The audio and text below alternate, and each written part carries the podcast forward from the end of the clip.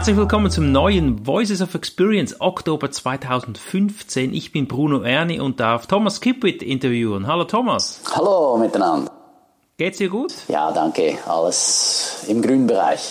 Thomas, wir führen dieses Interview ein bisschen unter erschwerten Bedingungen. Du bist gerade im Ausland. Die Verbindung ist nicht optimal, doch wir halten pflichtbewusst unser Podcast ein. Also liebe Zuhörer, verzeihen Sie ein bisschen die Tonqualität seitens von Thomas. Okay, wunderbar. Es geht im heutigen Podcast um das Thema Branding. Die Moderatoren Pilar Ortiz und Steven Iverson moderierten wieder spannende Partner, spannende Speaker, spannende Menschen. Das erste Interview von Andrew Turing, da geht es um die Quantifizierung des eigenen Beitrags. Was wurde denn hier gesagt, Thomas? Bei diesem Interview geht man davon aus, dass die Firmen, die einen Speaker buchen, eher daran interessiert sind zu wissen, wie gut die Ideen, die in einem Speech oder in einem Training rüberkommen, ihren Mitarbeitern helfen, noch mehr Geld zu generieren, als wie gut das auf der Bühne ist.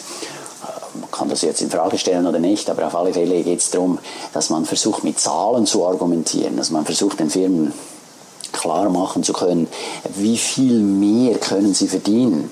Und da gibt es ein paar Beispiele mit. Ah, spannend. Hast du da welche jetzt, ja? Ja, also hier geht er zum Beispiel davon aus, dass es so und so viele äh, Millionen Personen äh, gibt, die in der Arbeitsbevölkerung sind. Da hat er so eine Statistik gefunden, dass in den USA 83 Prozent der Mitarbeiter angeben, dass sie gestresst sind. 55 äh, Prozent sind mit ihrem Job unzufrieden, 47 Prozent haben Mühe, glücklich zu bleiben. Das Resultat, die Mitarbeiter machen Dienst nach Vorschrift. Das kostet die amerikanische Wirtschaft angeblich, gemäß dieser Studie, pro Jahr um die 500 Milliarden. Das entspricht ungefähr 4700 Dollar pro Mitarbeiter.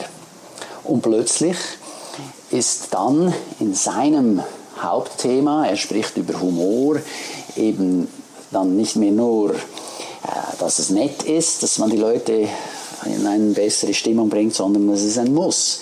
Da kann man dann direkt sehen, dass man Geld sparen kann. Wenn man so eine Rechnung anstellen kann mit seinem eigenen Thema, dann kann man den potenziellen Kunden und den bestehenden Kunden eben vorrechnen, dass es sich lohnt, diese Maßnahme durchzuführen. Thomas, muss man da die Texte auch auf der Webseite wieder mal überarbeiten, mhm. wenn man jetzt diese Erkenntnis, die du gerade erzählt hast, da hat? Mhm. Ja, ich denke, das macht sehr viel Sinn, weil wenn ein potenzieller Kunde auf der Website mal sieht, mal nachschauen geht, was du so machst, dann wird er natürlich sich auch potenziell beeindrucken lassen von den Zahlen. Der erste Schritt wird dann sein, eine entsprechende Studie zu finden, die man zitieren kann, um dann selbst diese Rechnung anzustellen. Sehr spannend, sehr spannend. Der nächste Interviewpartner ist Christine Brown. Sie hat die ganzheitliche Marke. Bei ihr geht es darum, dass man nicht länger Jäger sein soll, sondern mehr ein Magnet. Was sagte sie noch mehr dazu? Sie sagt, es soll weniger äh, so sein, dass ich hingehe und versuche mit Kaltakquise die Kunden zu kriegen, sondern dass ich eben entsprechend Inhalte ins Netz stelle oder bei Reden zum Besten gebe, die potenzielle Kunden anziehen.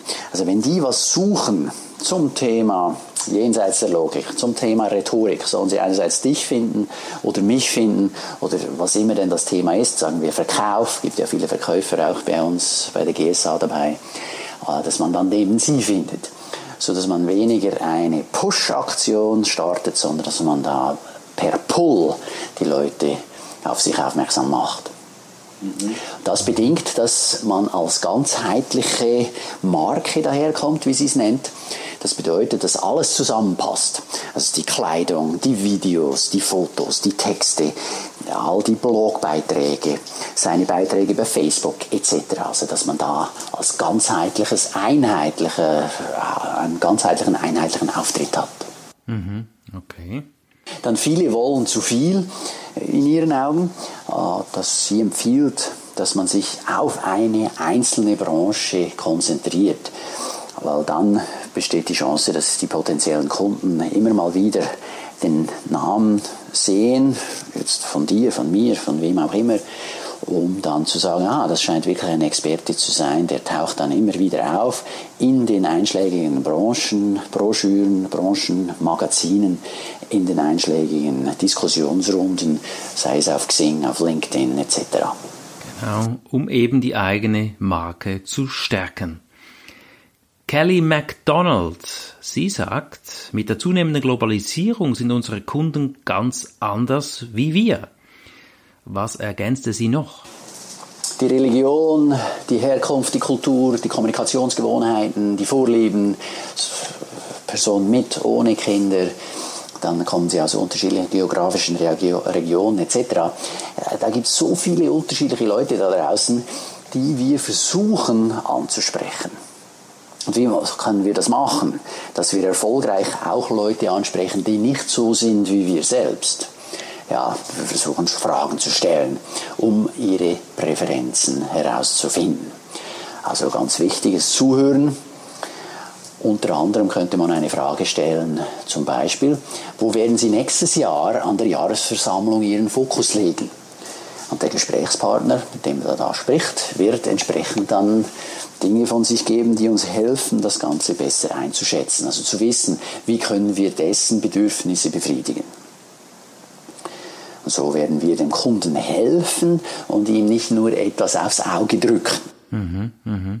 Also auch mehr verkaufen können, klar. Ja, weil ich seine Bedürfnisse entsprechend dann besser befriedigen kann. Mhm. Sehr schön. Und schon wurde der nächste Speaker interviewt, das ist Brian Moran. Er behauptet, er erreiche mehr in zwölf Wochen als in zwölf Monaten. Das ist ja eine beachtliche Aussage, Thomas. Ja, und ich finde sie ganz spannend, weil er sagt, wer sich Ziele über zwölf Monate setzt, der hat zu Beginn noch so viel Zeit, dass er es gleich mal aufschiebt und dann gar nicht in die Gänge kommt. Erst im November merkt er dann, oh, ich müsste das oder jenes auch noch tun. Und oft ist es so, dass er dann diese Ziele gar nicht erreicht. Er empfiehlt stattdessen, dass man sich quartalsweise Ziele setzt, also in zwölf Monaten viel besser Ziele setzen kann, um die eben dann auch zu erreichen.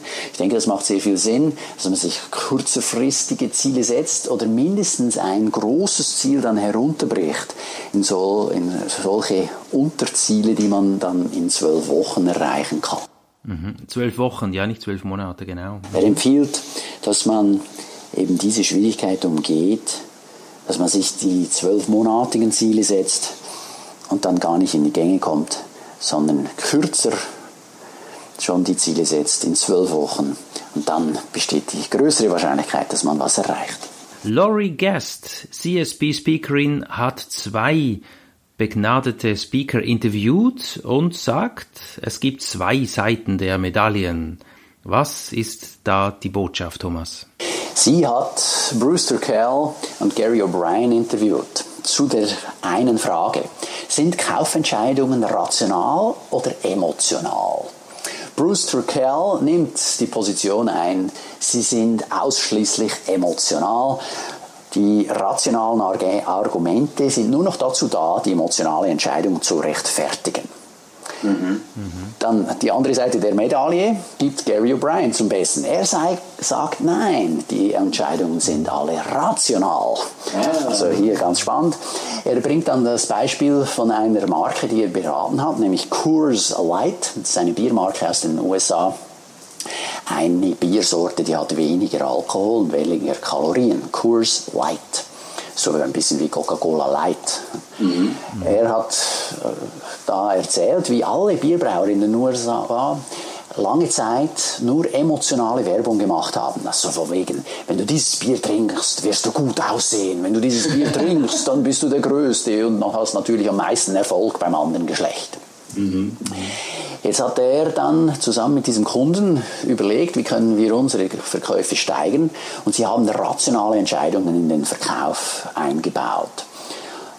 In ihrem Fall haben sie dann die Etikette dieses Kurs Light anders eingefärbt, nämlich blau. Die Käufer dachten, da sei jetzt etwas Spezielles drin. Also rational gesagt, hey, ja, da, super Sache, da ist was anderes drin, das kaufen wir. Und offenbar hatten die damit sehr viel Erfolg. Ob jetzt dieses Blau wirklich so rational ist oder nicht, kann man noch darüber diskutieren. Für mich die Konklusion ist hier, ich denke, beides ist wichtig, vor allem auch im Hinblick auf den Gesprächspartner. Die einen entscheiden emotionaler mhm. und die anderen entscheiden rationaler. Genau, genau. Thomas, wie viel E-Mail hast du im Tag?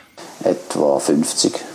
Ich war am Wochenende mit einem Geschäftsführer unterwegs und er sagt, er bekommt 80 Mails im Tag, geht jetzt drei Wochen in die Ferien, das sind 1700 Mails und er kann das nicht delegieren.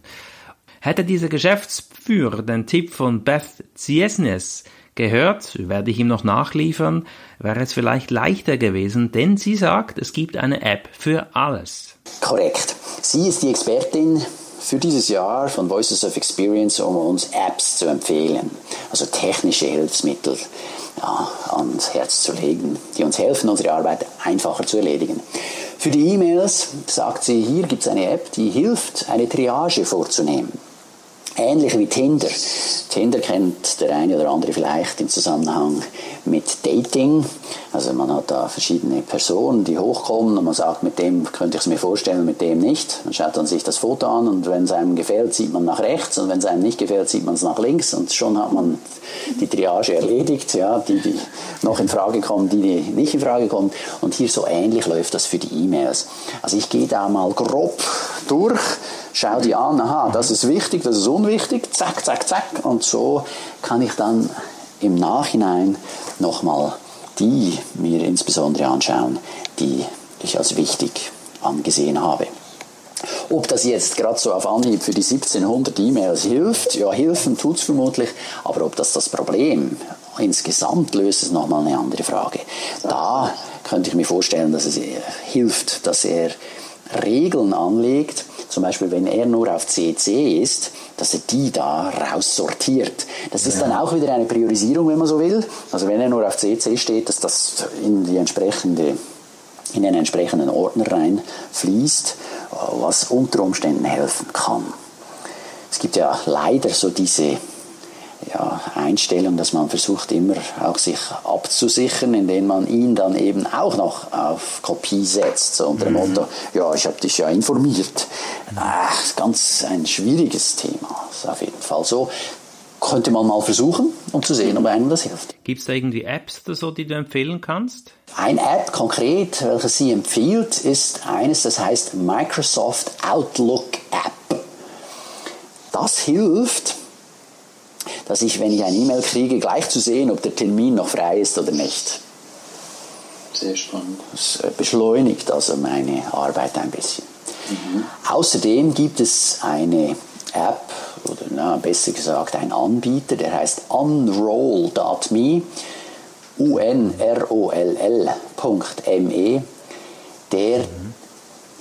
nimmt die Menge von E-Mails und schickt dir eine wöchentliche Übersicht. Also er macht eine Wochenzusammenfassung. Man kann sich also zum Beispiel die Wochenzusammenfassung von einem Newsletter dann schicken lassen. Aha, okay. Also da gibt man dann die Adresse ein von bestimmten E-Mail-Adressen, die da reinkommen und sagt, von diesem möchte ich jeweils nur eine Wochenübersicht haben. Mhm. Da muss ich die nicht einzeln in meinem Postfach entweder sortieren oder filtern, sondern hier kriege ich gleich schon dann eine E-Mail mit der Übersicht der Titel und da kann ich dann gerade sofort auch wieder entscheiden, was will ich lesen und was nicht. Hatte sie noch weitere Tipps? Sie hat noch weitere kleine Software-Tipps mitgegeben. Das hat jetzt nichts mit, direkt mit E-Mail zu tun, aber zum Beispiel eine Erleichterung kann eine kleine Software sein, die heißt Jing, J-I-N-G, von der Firma TechSmith also Technologieschmied. Da gibt es eine kostenlose Software, damit man einfacher Bildschirmfotos machen kann, also diese Screenshots. Wenn dann nämlich irgendwo zum Beispiel ein Tippfehler auftaucht, kann ich dank dieser kleinen Software das Bildschirmfoto machen und gleich einen kleinen Pfeil einfügen, sagen, ich will es per E-Mail an den Webmaster schicken, um zu sagen, hey, schau mal, hier ist ein Tippfehler oder irgendwo, das gefällt mir nicht. So mhm. sieht das aus, ohne nochmal eine Zusatzsoftware starten zu müssen, wie beispielsweise PowerPoint, dann das Bildschirmfoto rein einfügen um dann erst ein Pfeil hinzuzufügen, das zu speichern, dann die E-Mail-Software zu öffnen, äh, den, die Adresse einzufügen, die Datei zu suchen, um das da wiederum reinzumachen. Äh, ich denke, das kann schon auch, wenn man das öfter äh, antrifft, eine Erleichterung sein. Mhm. Außerdem hat sie eine kleine Software empfohlen, die heißt Issue, I-S-S-U-U. Issue oder eben ausgesprochen Issue, das erlaubt auf einer digitalen Plattform schöne Broschüren herzustellen, respektive elektronische Broschüren herzustellen. Wir haben ja unseren Partner Seminar Inside. Mhm. Ich meine, der braucht das auch. Jetzt, er macht sowohl eine gedruckte Version wie aber auch eine digitale Version.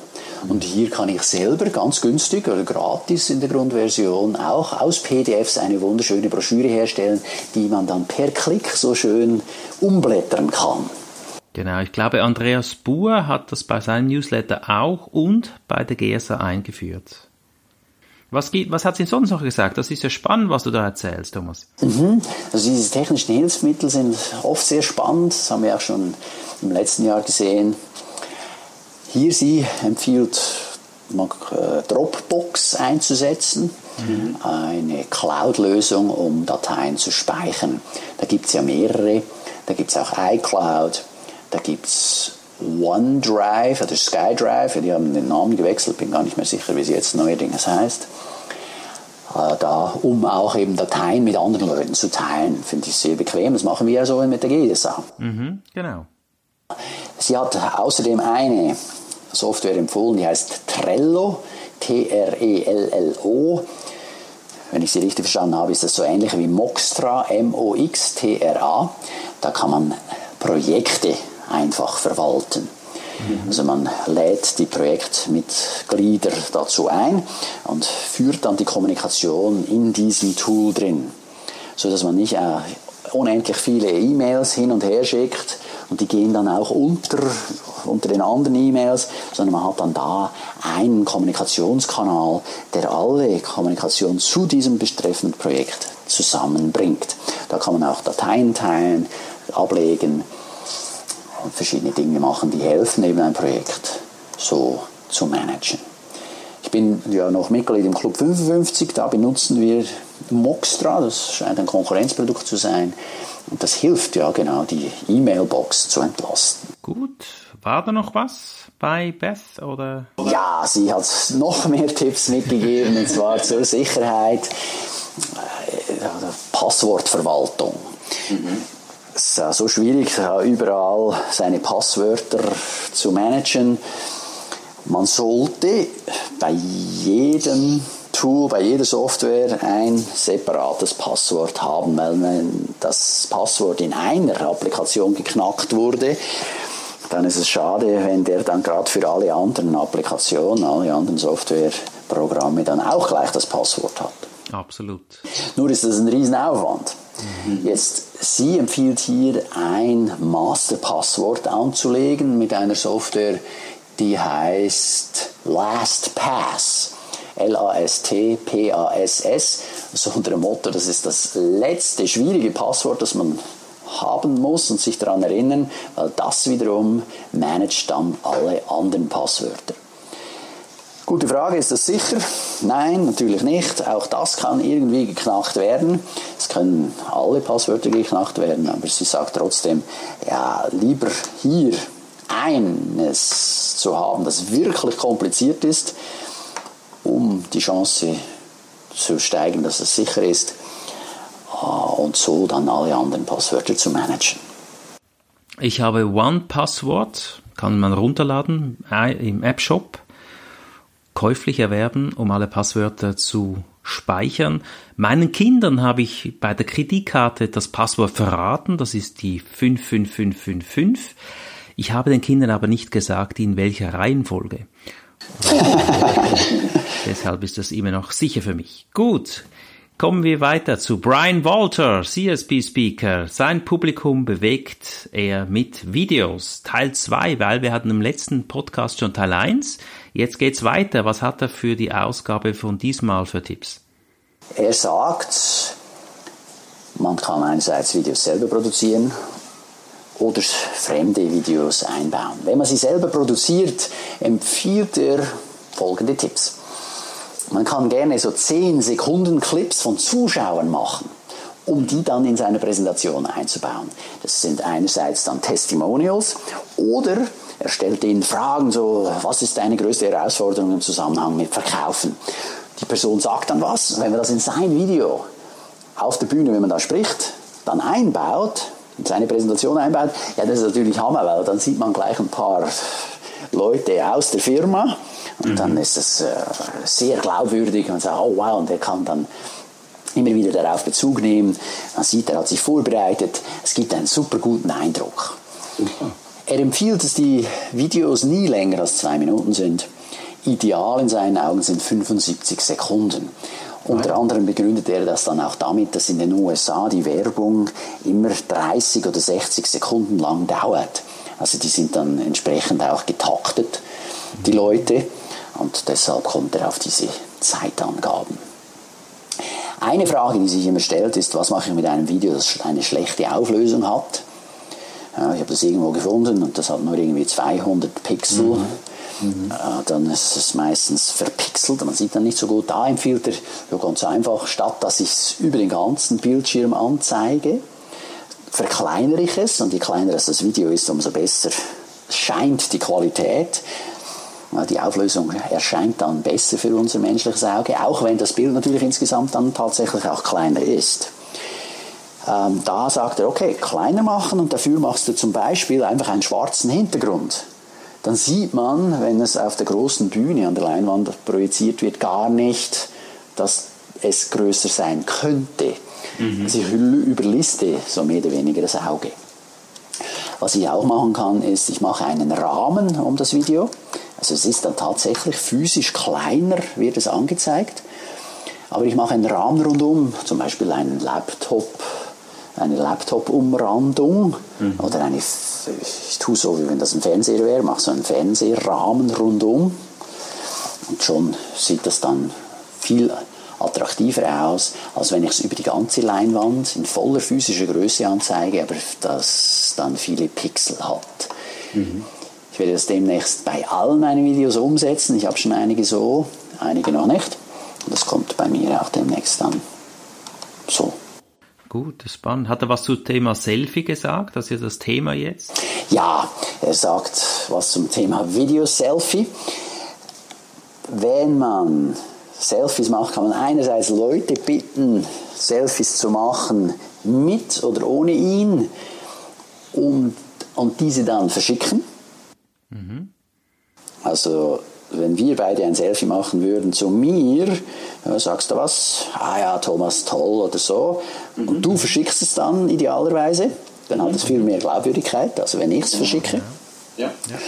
Und oder ich kann auch, wenn ich versuche Werbung für mich zu machen, ein Selfie-Video zu drehen. Allerdings, das empfiehlt er, dass ich nicht erzähle, wie toll ich bin und hier Rhetorik, Europameister, ich weiß nicht was, sondern dass ich eher hier ein bisschen über mich selbst versuche zu lachen, einen Scherz zwei einbaue, um mich selber nicht allzu ernst zu nehmen. Das kommt mhm. meistens viel besser an, sonst wird man schnell mal in die arrogante Ecke gesteckt. Mhm. Mhm. Letzter Tipp, den er mitgibt, von wegen Video, der Ton ist entscheidend. Wenn du jetzt das Pech hast, dass der Ton eine Katastrophe wurde und du hast keine Möglichkeit, das noch zu korrigieren, dann empfiehlt er Untertitel einzublenden. Mhm. Das ist natürlich nochmal ein Zusatzaufwand, aber tatsächlich, ja, wenigstens versteht man es dann. Genau. Oder was man auch machen kann, ist, wenn es Nebengeräusche hat beim Ton, dass man sanfte Musik hinterlegen kann. Das lenkt die Ohren ein bisschen ab vom Nebengeräusch. Habe ich mal irgendwo gehört und gelesen und das finde ich klasse. Genau. Oder dann, wenn man gut ist darin, da kann man auch schon mal Geräusche mit einer Software rausfiltern. Mhm. Das kann ja. schon mal helfen.